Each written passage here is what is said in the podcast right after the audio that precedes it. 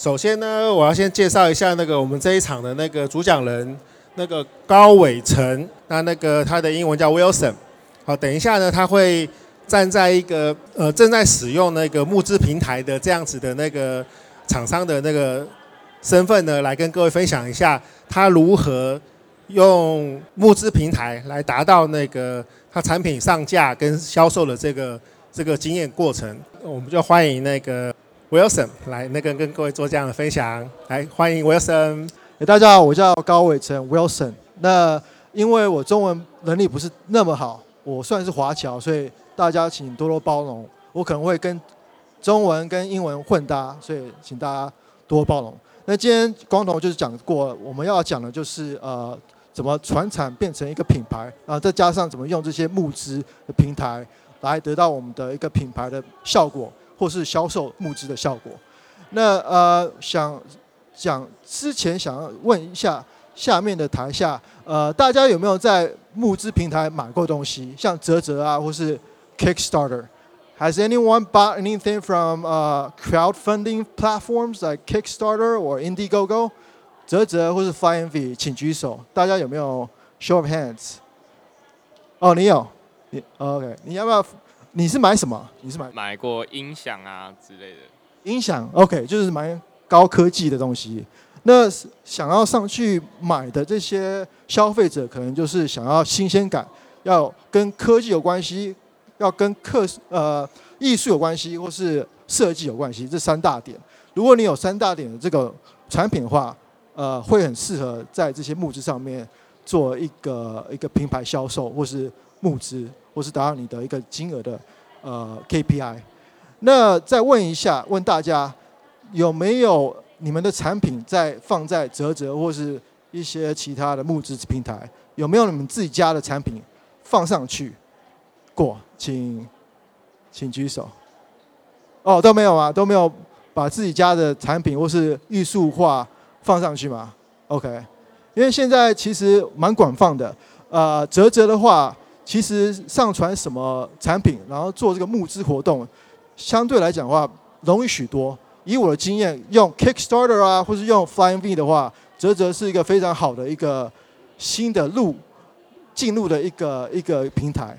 那讲个例子好了，你连那个我上次看到好像连呃麻辣火锅的料都可以上去做募资，还募资的蛮成功的。他有达到他三百趴的一个募资的的目标，所以建议大家如果有什么产品想要用募资的方式，呃，来做一个行销的管道，或是呃拿到金钱的话，可以上去折折。那今天我要讲的话就是我们的这个品牌叫 Storage for Sports，呃，英中文叫做运动收纳格。呃，先跟大家讲一下我们的公司的例子，呃，历呃历史好了。我们当初是一个传产，是一个家具传产，四十多年的卖一些收纳的家具的东西。那因为有四十多年经验，所以通路啊相对都比较传传统一点。我们卖给 Home Depot 啊、Amazon 啊，或是 Walmart 这些大型的零售业。然后我们就是找 wholesaler 或是 agent 来帮我们 distribute 卖这些产品。那我负责，呃，我算二代，然后我负责的事情就是创造一个新的。呃，product line 创造新的一个品牌，那我的品牌名字就叫 Storage for Sports，中文叫做运动收纳格。那我们当初为为什么要选这个呃产品线呢？我是觉得发现到台湾的这个市场不是那么大，虽然有很多玩家有这种需求，可是没有一个整合性的感一个感觉。我是投入资资金在这上面，所以我觉得这是一个很大的市场，虽然是一个冷门市场。相对的，我们的朋友，我的朋友二代，他可能想要，呃，创造新的一个电动车，或是比较酷的一个，呃，整整体的一个登山车。那我的话，我就想说，要找到一个 niche，niche 就是一个冷门的管道，这样子的成功率会比较高。当初我才会选，呃，大家可以看到，这好像是我，这是一个直立架，所以我我专门卖直立架收纳架的。虽然他发型跟我有点不差，呃，有点差一点，差对，可是这这这就是我在卖的一个其中之一的产品线。OK，所以刚刚就讲到为什么我要做这个收纳的产品，自行车收纳架、自行车呃壁挂架等等的。那大家都有单车，然后再加上大家住在很小的地方，台湾。那如果住在公寓的话，像我住在公寓的话，单车不能放在走廊，会犯犯规。如果我犯规三次的话，他会取消我的停车的的一个驾照，呃证证照，所以很麻烦。不能把单车放在呃走廊上面。台湾的那个有些公寓是这个规定的。然后再加上，如果你放在你地下室的话，因为最近好像有个有个网红吧，还是明星，他是骑单登山车，然后放到地下室，后来他的登山车三十几万登山车被 A 走，被偷走，所以有这个被偷的风险。然后再加上你这个单车放那边又脏，因为台湾常常下雨嘛，又脏。然后又丑，然后又怕刮到墙壁，你可以用我们这个单呃收纳架来做一个整理，做一个呃美式的展示，以及解决这四个问题：气道、呃你的房子的规定、丑跟脏，对，可以解决这四个问题。那泽泽的话，回回到泽泽的募资，你要知道你们的呃 TA 的痛点是什么？如果泽泽是喜欢新鲜感，然后喜欢设计的话，然后他有一些这个需求的话，我觉得你三个都勾的话，你就可以试用泽泽。OK，那当初我是怎么创业创创创造这个品牌呢？当时是二零一呃二零二二年吧，二零二零年三月的时候，我当初从那个马来西亚回台湾居家隔离，那才刚开始三三月二零二零年，那个陈时松呃隔天才叫我。居家隔离十四天的那那一天，所以我真的是很 很衰。如果我早一天回去的话，就不需要居家隔离。那就是三三月二零二零年，我记得很清楚。可是我 就是到那当天他宣布一定要居家隔离那一天，回到台湾被居家被困了十四天。呃，不瞒您说，我有我第一天不相信他会抓我，我就偷偷跑出去，然后跑回来，然后后来。被那个主管呃邻居或是管理员举报，我后来要罚十万块，所以真衰真衰，对，呃，所以建议你建议大家遵守法律，对对对对。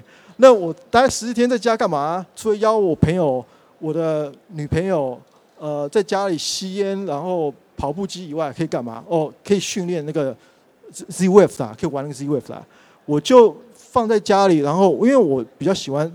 骑单车出去玩嘛？可是放在这边，放那边，每天都你瞪我，我瞪你。这个单这个单车，就想去想到一个办法。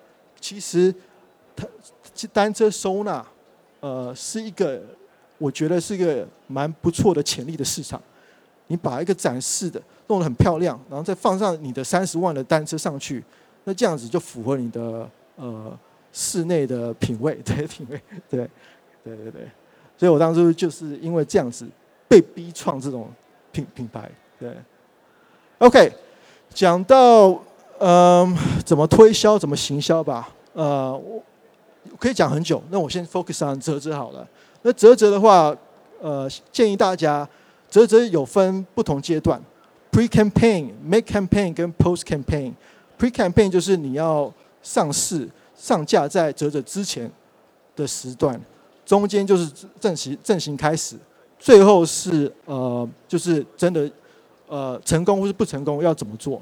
那 pre campaign 的话，我建议大家要花三十趴的成本跟时间在 pre campaign 上面，因为啧啧最难的就是那前几天。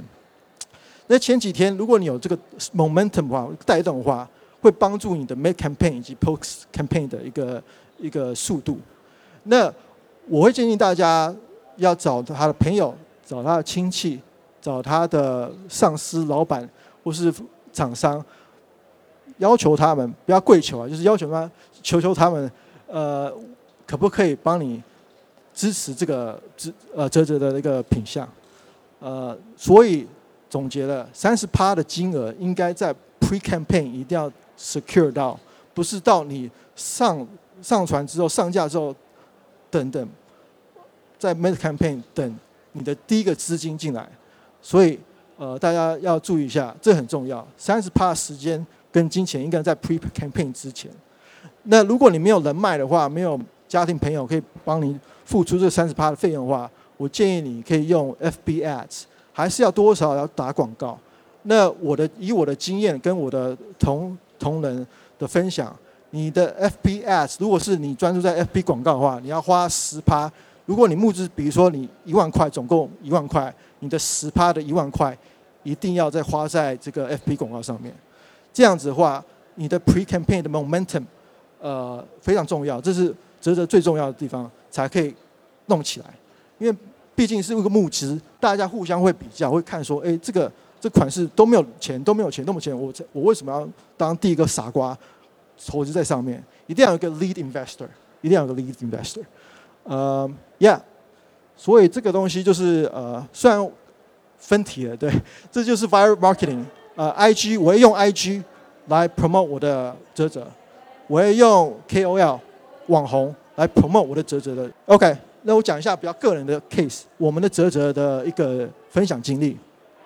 我们分享现在，我们觉得前五天五天，呃，有很多的一个 feedback，前后后天也有很多的 feedback。因为后后天的话会有产生客户就着急的一个心理作用，就说只剩五天喽，那大家快点呃募资，所以五天的流量，前五天五流流量跟最后五天流量是最高的。以我的以我们的经验，那我们收到的收获不是募资，不是拿到金钱，而我们上这个啧啧啧啧平台是得到一个另类的问卷调查，另类的问卷调查，呃。怎么说呢？就是我想要知道我这个新的产品，呃，对客户有没有得得到他的刚刚之前讲到痛点，有没有达到符合他解决他的痛点？刚刚的痛点就讲了四大类嘛，盗气，然后规则、脏跟摆饰，对。呃，如果没有的话，那有办法因为他的 feedback 来改善我的产品啊？对，这个是我们的目标。我们上次啧啧的 KPI 就是得到。呃，客户的 feedback，得到客户的 feedback。我刚刚有讲到，我要了解我客户是谁，TA 是谁，呃，对我们反映这个产品的的人的背景是什么？他们以我的经验，我们的自己的经验、新的经验，他们喜欢，他们一定有单车，然后至少有两台单车，然后他们对新的玩意很注重，他们很在意一些呃问答题，他们很常常跟我们的员工员工沟通，说这个怎么做，这个怎么做，他会防防震吗？呃，这会。垮掉吗？等等类似的问题。OK，那讲到一个比较细节的技术化的折折的一个技巧。呃，在台湾折折，影片是最重要的，影片是最重要的。所以如果如果你没有这个背景或是团队的话，你可以外包。像台湾好像 Tasker 一个平台接案平台，你可以请呃短期的接案平台的一些员工帮你做一个很好的一个 video。所以在泽泽台湾的市场来讲的话，影片是最重要的。那我有帮各各位安排这些呃 list tips and tricks of crowdfunding，就是我有一个 Excel 档案，然后里面有排一些一些技巧。那如果你有兴趣的话，你可以找光头或是私讯我，然后我会免费的送给你这个呃 list of tips and tricks。讲到 tips and tricks 的话。我可以讲一些，分享一些 tips and tricks。OK，如果你即使达到一百趴的支募的目标，比如说你要一一万块，你真的拿到一万块，然后还是没有开始，还是没有结束，还有很多时间，你不要放弃，你不要说哦已经成功了，完完毕了，你要继续继续 promote，继续用功，因为这个募资成功募资需要很多时间成本的。如果你成功两两百趴的话，三百趴的话，我相信这个 momentum。呃，你得到收获会更多。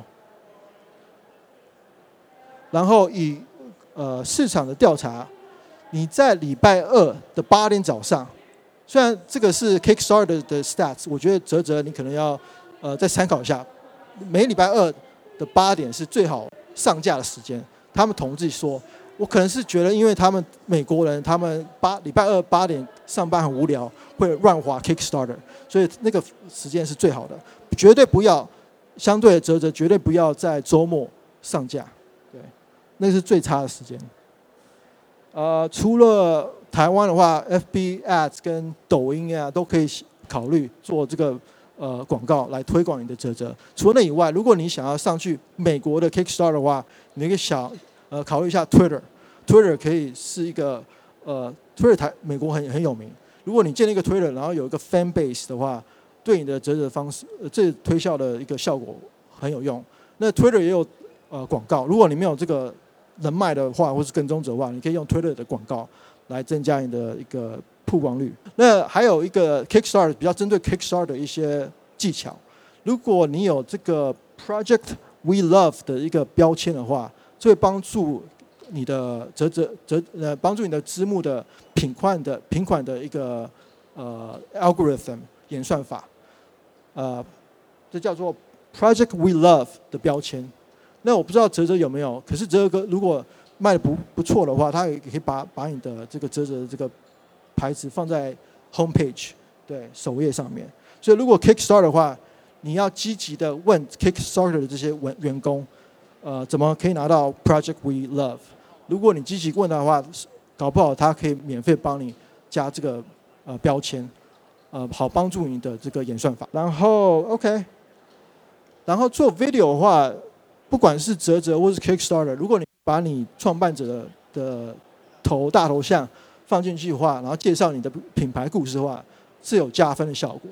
是有加分效果，虽然你已经觉得你已经请了 K O 请了 K O L，呃，辣妹帮你当代表这个产品，可是如果你有真的呃创办者出来解释的话，会帮助你的啧啧，对，会比较有亲切感。那还要讲到，因为我刚刚讲到 pre campaign 要花投资三十趴，或是投资 F B ads 的十趴。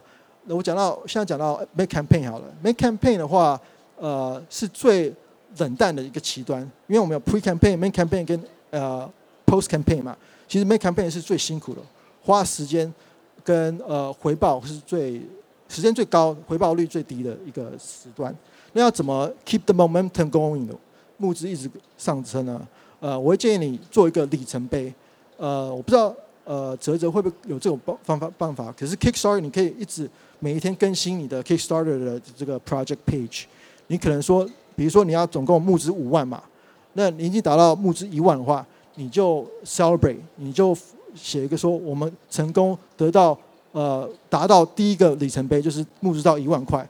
然后如果可能两周以以后你达到两万块，你也要 celebrate，你也要 promote 说我已经成功拿到募资里程碑第二个，呃两万总共两万多块，然后提供 reward，在 Kickstart 的话，你可以提供 reward，就是可能。这啧啧是呃折扣嘛？那 Kickstart 可能是 reward 是包含送东西。如果得到两万呃得到达到三万的里程碑的话，我就送你一个 T-shirt 或者送你一个手环。用这种东西这个 promotion 互呃来来呃 keep the momentum going，keep the momentum going。OK，大家最怕的就是上去啧啧，虽然呃门槛很低，可是怕说有没有竞争者。所以这个东西的话，你要考虑，折折相对竞争，呃，会抄你的东西，或者竞争者会比较低一点。那如果你去 Kickstarter 的话，那种全世界虽然募资可以募资很大，可是你也要考虑一下，很多人在观察你的成功。对，如果他觉得你产品成功的话，他可能马上就去大陆，然后 OEM 代工生产这个产品。所以你这个东西也要注意到，呃，这呃募资的优点跟缺点。大家有什么问题吗？OK，这个就是我的折折上面的 YouTube，呃，弄得比较有趣一点，对，比较好笑一点，就教大家怎么用这个，像大家可以看到 L 型支架，video 以外，影片以外，呃，你的这些设计啊、内容啊，呃，我们都是用 Adobe，呃，我们的以后的一个目标，可能除了上啧啧啊、ProductCon 啊、Kickstarter 啊，我们可能也会上 Flying V，然后呃 Indiegogo，所以总结。